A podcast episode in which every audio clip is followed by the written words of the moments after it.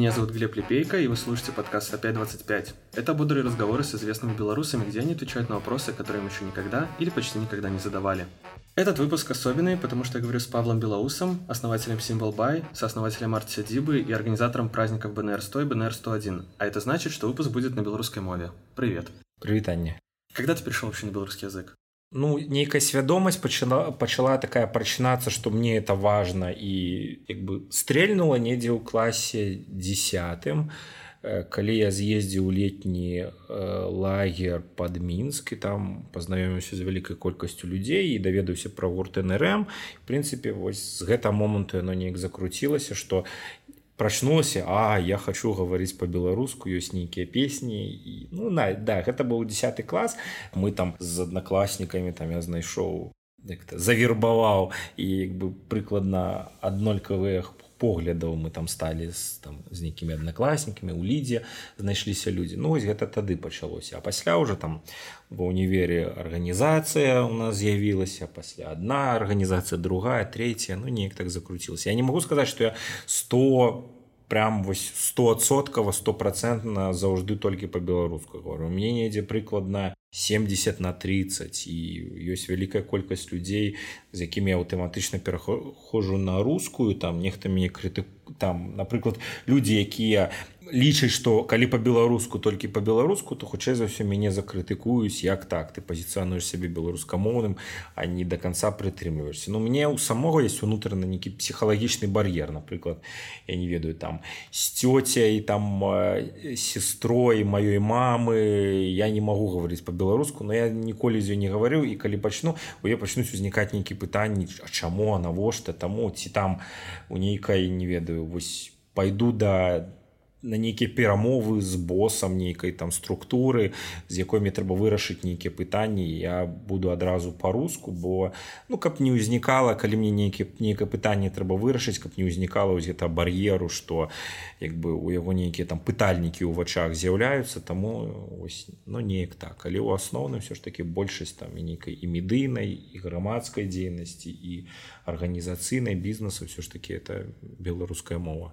Да, насчет того, что ты предприниматель. В тебе всегда была вот такая предпринимательская жилка? Ты кем хотел в детстве стать?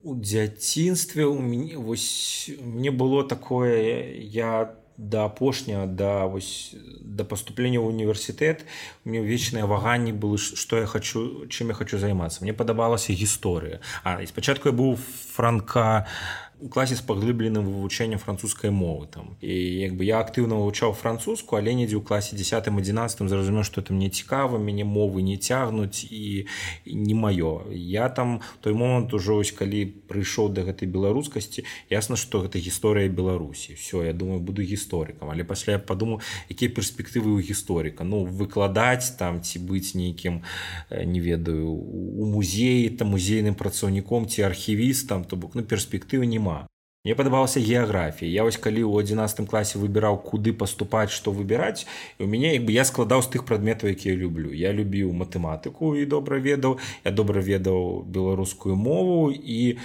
час ад часу удзельнічаў алімпіядах по геаграфіі і геаграфія падабалася. Я глядзеў дзе гэтыя тры прадметы можна э, разам спалучыць каб паступаць. Я апынулася што на геафаку і ў бДУ быў турменеджмент ну спецыялізацыя турменеджмент. бДУ я не поступіў мне не хапіла бала на бясплатна вырашыў бацькоў не напружваць і паехаў на аналагічную спецыяльнасць. Ну тады было не ведаю як зараз. У ліпені напрыклад у бДУ бДУ не поступіў у жніў не паехаў на другую плынь у берасці і там без праблем я як бы прайшоў на бюджэт і 5 гадоў вось вучыўся там на геафаку. на прынцыпе ну мне падабалася было круто мы там аб'ездзілі то бок я думаю что ты нават цікавей было б каб вучыцца ў мінску мінск ясна сталіца але у нас была польша паблізу мы маглі на выходныя паехаць там варшаву у нейкі беласток у нас былі класныя экспедзі экспедыцыі турыстычныя мы там напрыклад у межах практык ездзілі там Львов ивана-франковску уздымаліся на гаверлу гару то бок ну пасля калі яшчэ пачаў прыйшоў ты грамадска-палітычны сектор у арганізацыю дзедзіш дык наогул там як бы жыццё жыццё забурліла таму ось і гэты такі студэнцкі час ён яшчэ больш пераканаў вось у жаданні займацца з аднаго боку грамадскай дзейнасцю калі вось пачалася арцядзіба я нават не уяўляў што буду нейкім іпэшнікам прадпрымальнікам. Мы стварылі там юрасобу грамадскае аб'яднанне пачалі нейкія шукаць там гранты фінансавання э, плюс паралельна займаўся яшчэ камерцыйнымі канцэртамі. А, ну і плюс я працаваў на свабодзе. Бы асноўная то карцядзіба гэта было хобі уся гэта канцэртная дзейнасць. Асноўныя грошы за якія жыў гэта прыносіла свабода.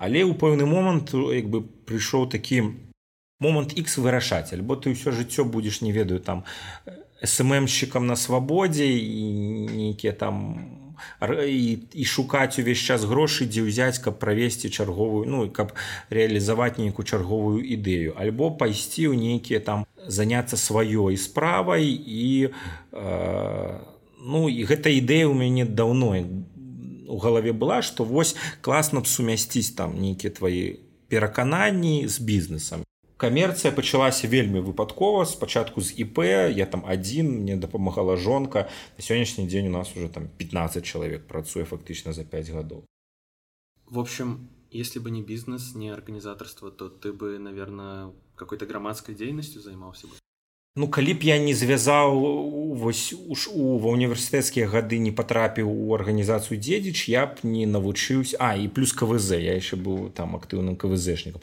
Я б не навучыўся можа быць такой публічнай працы ці менавіта а грамадскі сектар ён дазваляе табе ну налажваць вучыцца налажваць нейкія камунікацыі і там вырашаць то бок гэта каласальная вяліз вялізная практыка. Плюс калі ты патрапляеш у арганізацыю гэта з'яўляецца як называется грамадска-палітычны турызм ну зараз такога ўжо менш але ў свой час там я не ведаю пабываў у швецыі у германії там десяткі разоў польльшы у літве у молдове дзе там у галанды і все это на халяву дзякуючы там ну, а ну і ва ўкраіне дзякуючы таму что ўвесь час ты ўжо в арганізацыі а тады вельмі гэта было папулярна нейкі ўвесь час выезды летнікі семінары і ну і все ж таки яны далі ну вялікі досвед менавіта камунікацыйны.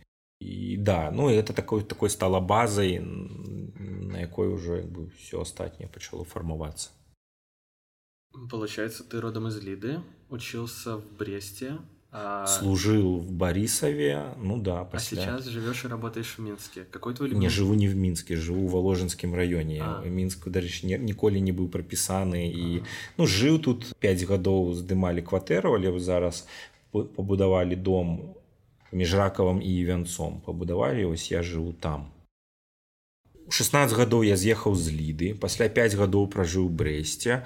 Пасля па размеркаванню мне так хітра атрымалася я по размеркаванню год папрацаваў у мінску турфірме пасля год правёў у войску пасля з войска вярнуўся ў мінск.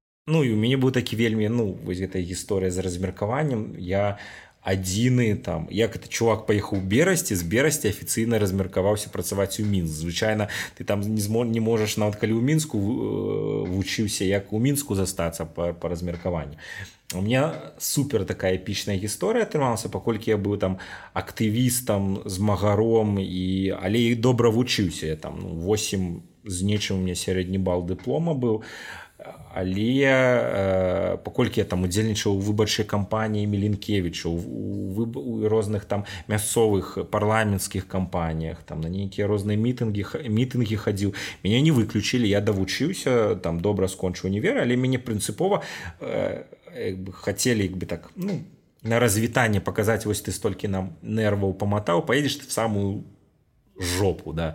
Сам і мяне адпраўляюць по размеркаванню у ляхавіцкі раён настаўнікам геаграфіі і я туды вось ну што рабіць все размеркавалі я туды памятаю у жніўні прыязджаю у гэты у рай, раяно захожу кажу вось я прыехаў малады спецыяліст што як далей рабіць?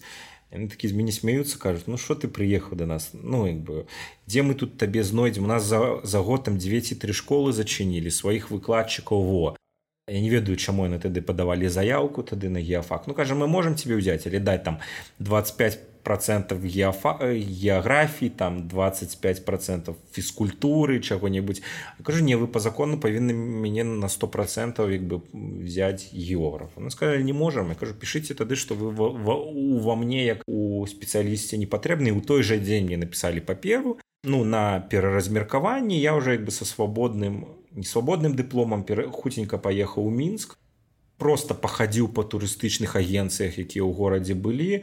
Кажу вось хочу працаваць і одна агенцыя мяне ўзяла і я там фактычна туды туды туды пераразмеркаваўся працаваць. Я это перечисление к тому чтобы спросить какой твой любимый беларускі город ліда. Ясна что бы будзе ліда все ж таки ён як бы такі ну я там кожны год по некалькі разоў бываю там жывуць мои бацькі і все ж таки я, я думаю что до конца жыцця буду паколькі я нарадзіўся ў гэтым горадзе я буду лідскі лідскім хлопцам. Ну і мне падабаецца што ў лідзе адбываецца. Вось зараз по-моему учора ці калі лукашенко аб'явіў пашырэнне без віза туды ў лідскі раён патрапіць там па-першае лідбір который год движуху робіць. У зараз все мы там крыху дапамагалі інфармацыйна і крыху арганізацыйна там улады мясцовыя ўзяліся паставіць помнік гідыміну і паставілі вось сёмага жніўня ўжо будзе адкрыццё.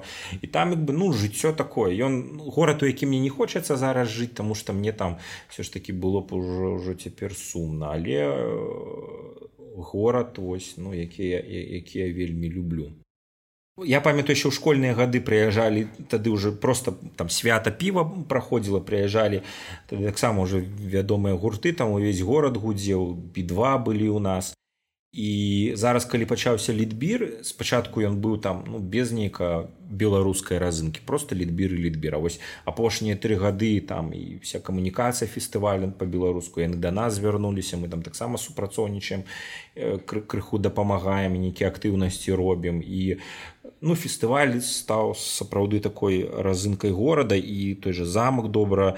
Ну, там калі я быў школьнікам это былі дзікія руіны туды унутр нікога не пускалі ў замак. Мы у лепшым выпадку там такія горкі з гэтых горак там зімой на санках ці там ці ці без санак просто просто каталіся. Ну і цёгаліся вакол яго. Там бы было ўсё такое вельмі дрэнным стане. А зараз это уже такі сапраўды добры турыстычны аб'ект. Ты во время учебы на геофаке тебе доводилось на какие-нибудь экспедиции ездить археологические раскопки першы курс у нас там былі розныя практыкі геалогія там капалі шурфы э, батаніка пасля вось на другім курсе у нас была супер крутая Ну, я не ведаю як это экспедыцыя. Ну да можна можна назваць экспедыцыі мы паехалі на некалькі тыдняў 40 студэнтаў на украіну. І мы аб'ездзілі ўсю заходнюю украіну і там таксама нейкія дзённікі вялі распісвалі. Это было такое ну уяўляеш 4 выкладчыка і 40 там студэнтаў да і ты едзеш в украіну і там просто ну это было вель вель вельмі круто вось это была такая асноўная ну і мы ясна што заўжды хадзілі ўвесь час у нейкія паходы катэгарыйныя там ваўш даўшацкай групы азёр там по берасцейскай вобласці шмат было то бок на геафаке реально было цікава вучыцца это Мабыць не параўнаць там з эканамістамі якім ці юрыстам калі у тебе нічога такого няма плюс у нас былі пасля яшчэ турыстычныя практыкі ўжо там там третий четвертый курс уже ў турфірмах мы працавалі на пятым курсе я уже пайшоў працаваць яшчэ студэнтам і думаў что туды по размеркаванню траплю у Беларусь турызм брест турызм это федерацыя прафсаюзаў ось асноўны гатэль як ён там Беларусь называется ў цэнтры мяне ўзялі ўсё але пасля ректор позваніў кіраўніку гатэлі і сказаў не этого чувака по размеркаванню не бяры і мне як бы скасавалі хаця я уже мне все было на мазе павінен быў туды по размеркаванню пайсці але фактычна я думаю что это і да лепша вось мяне туды не ўзялі я дзякуючы гэтаму потрапіў пасля ў мінска так бы можа быть там і назаўжды б засеў у берасці а из той поездки в украіну что ты что ты лучше всего запомнил что самое интересное было ну самы экшн быў калі мы уже вярталіся. Мы з'ездзілі на гаверлу там каля нейкай гуцульскай вёскі спыніліся на некалькі дзён там з намётамі. І уже трэба было выязджаць на ну назад. І у нас мы едзем у гэтым нашым аўтобусе у нас пачынае гарэць. Ён ззаду там дым рухавік нешта як бы. І, і мы спыніліся. І карацей яшчэ наша наша вось гэты экспедыцыя на, на дні два ці три расцягнулася таму что трэба было а гэты аўтобус все кранты яму было. І мы караці чакалі пакуль за нами прыйдзе новы аўтобус і мы поедзем і там для нас было шчасце что яшчэ некалькі на некалькі дзён гэта все ну вся уся гэтая вандроўка працягнулася. У нас дикая разница в уровне жизни между минском и не минском угу. что на твой взгляд нужно сделать для развития регионов там у нас з'явілася такая ну невялікае хобі мы часам у выходныя калі ёсць дзень просто сядаем у машыну і там ну і у раёне стак стакамэ можам кудысьці з'ездзіць пару тыдняў назад ездзілі на возера кромань. Это ўжо самой на лібуц на лібоцкай пушчы адзінае возера якое ёсць там ездзілі да это возер супер прыгожае возера супер яно такое цікавае але там стаіць нейкая захудалая турбаза і нічога няма наогул для мяне валожынскі раён это такі як бы вялізны нікім не выкарыстаны скарб. Гэта ўжо не мінскі раён якім значна складаней бюрократычныя пытанні гэта ўжо здаецца зусім ну там ракаў гэта таксама ўжо валожынскі раён это не, не мінскі хаця ад ракава да мінска то колькі там да каменнай горкі 25 км. Ну ты бок зусім фігня але там праблема што няма вытворчасцяў ніякіх няма то бок людзі раней там у нейкіх калгасах працавалі на нейкіх дзяржаўных прадпрыемстваў усё гэта даўно памерла і як бы і фактычна ўвесь раён ну у кіламетражы 50 кіламетраў яны все ганяюць працаваць на мінскі той же і венец ад якога да мінска 60 км таксама ездзіць працаваць на мінск кажу што нават зваложана ездзіць працаваць кожны дзень на мінск там першаі я уже не кажу ракаў тым больш калі ёсць прадпрыемствы там пару прыватных добрых ёсць прадпрыемства але фактычна на тую тэрыторыю на тую колькасць насельніцтва якой ёсць вельмі мала але з іншого боку вось той что казаў ты ездзіш по району просто катаешься там да возера нейка з'ездзіш у лес там ці у дзяржынова ведаеш такое дзяржынова это там за за івенцом знаходзіцца радавое памесце фелікса эдмундавіча дзяржынска ну, дзе нарадзіўся яны шляхтай былі там кДб зрабіла сабе цэлы такі базу адпачынку там баня нейкія заль там ёсць як бы вольны ўваход туды можна патрапіць там музей дзяржынска ну там яго рода. І там як бы такі комплекс. І вось ты ездзіш паўсюль і ты бачыш колькі тэрыторый просто тупо пустых. Вось нічога на іх няма. Ці нейкія захудалыя ванючыя там калгасныя тыя фермы якія засталіся доўгія белыя стаяць. Ці просто пустыя тэрыторыі якія ну там засяваюцца нейкім. Ну ўсё здесь засяваецца ўсё як бы з гэтым праблем няма у нас. Але ты бачыш вось просто вось гэту вялізную тэрыторыю якая знаходзіцца ну у вельмі у добрым геаграфічным вельмі добрым геаграфічным размяшчэннем. І да Еўропы блізка там да Польшы літвы і да сталіцы вельмі блізка 50-60 км але яно ніяк не выкарыстоўваецца. Ну шмат тэрыторый якія можна ці раздаваць там фермерскія гаспадаркі нейкія прыватныя чын ці нейкія не веду прадпрыемствы. Просто дайце людям хай гэтая тэрыторыя выкарыстоўваецца. Але ж не нельга зараз там змяніўся кіраўнік райвыканкаму прыйшоў новы малады там колькі 36-37 гадоў. А гэта быў іншы і ён там ну у яго нічога не атрымалася зрабіць таму што просто сістэма пабудаваная так што ён не можа прыняць самастойнага рашэння. Напрыклад я аддам под не ведаю гектар зямлі камусьці там яны штосьці зробяць і а пасля мяне за это пасадзяць таму што я не ведаю там за гэта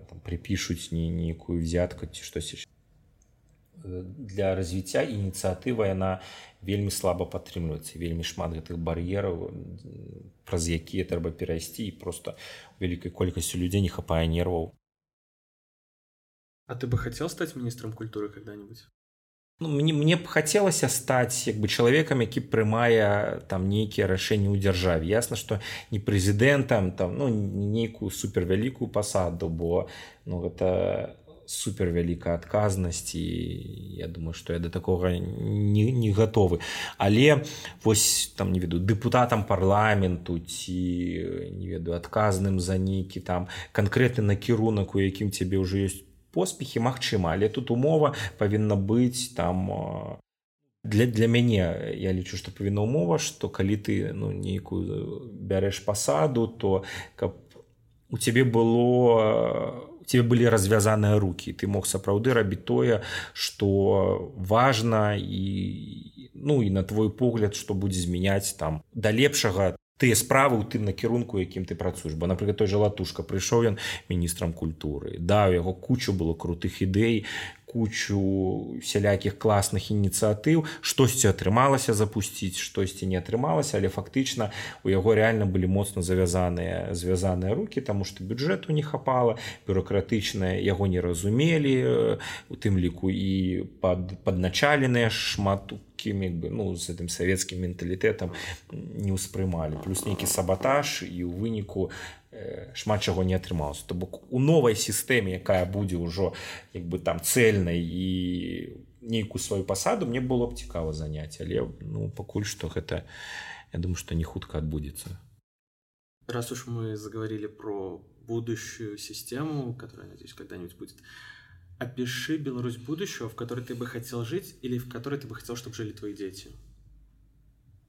Не ведаю я уже не один раз фармуляваў гэта это заўжды складана то бок ну мне хочется каб Беларусь была сапраўды э, один фактор что каб до нас приезжали і неяк там вы зараз розная варламовы приезжают казаць там вось это кліше пазбавіцца кліше я приезжаю в страну завісшую в савецкам саюзе. То бок каб вось гэты міф ён цалкам знік і ў Беларусь прыязджалі як каб у Беларусь прыязджалі ў цікавую краіну якая ясна што вось гэты аспект э, размяшчэння паміж вялікай імперіяй і, і старой Еўропай ну, гэта геаграфічнае месца но заўжды застанецца але каб прыязджалі у тым ліку ўсё ж такі у Украіну ніяк анклав вялікай імперіі а у як бы у Украіну новай Еўропы Крацей мне хочется каб тут худ ну як бы мы живвем один раз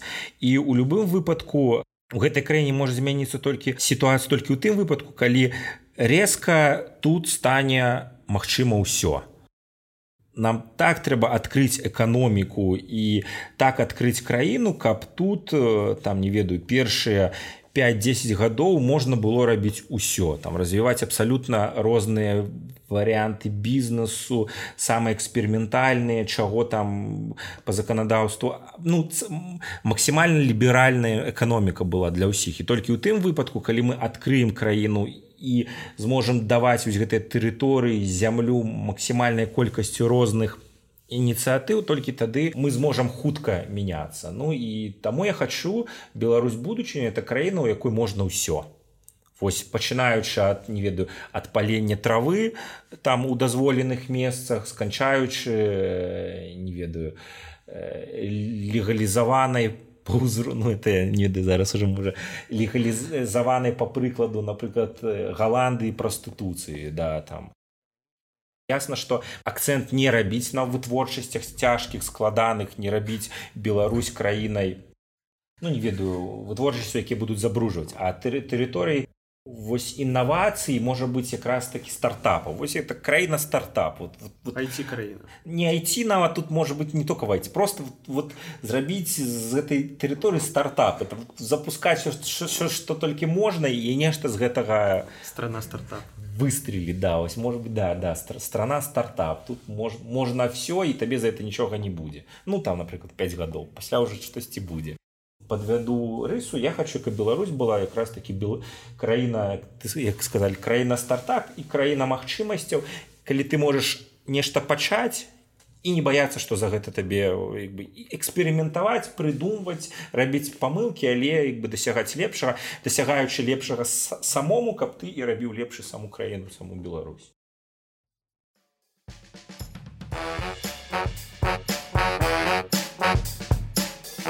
Это был подкаст АП25. Ставьте оценки в Apple подкастах, пишите мне фидбэк в любых соцсетях и мессенджерах. Все ссылки в описании к подкасту. Еще услышимся. Пока-пока. Ну, файно.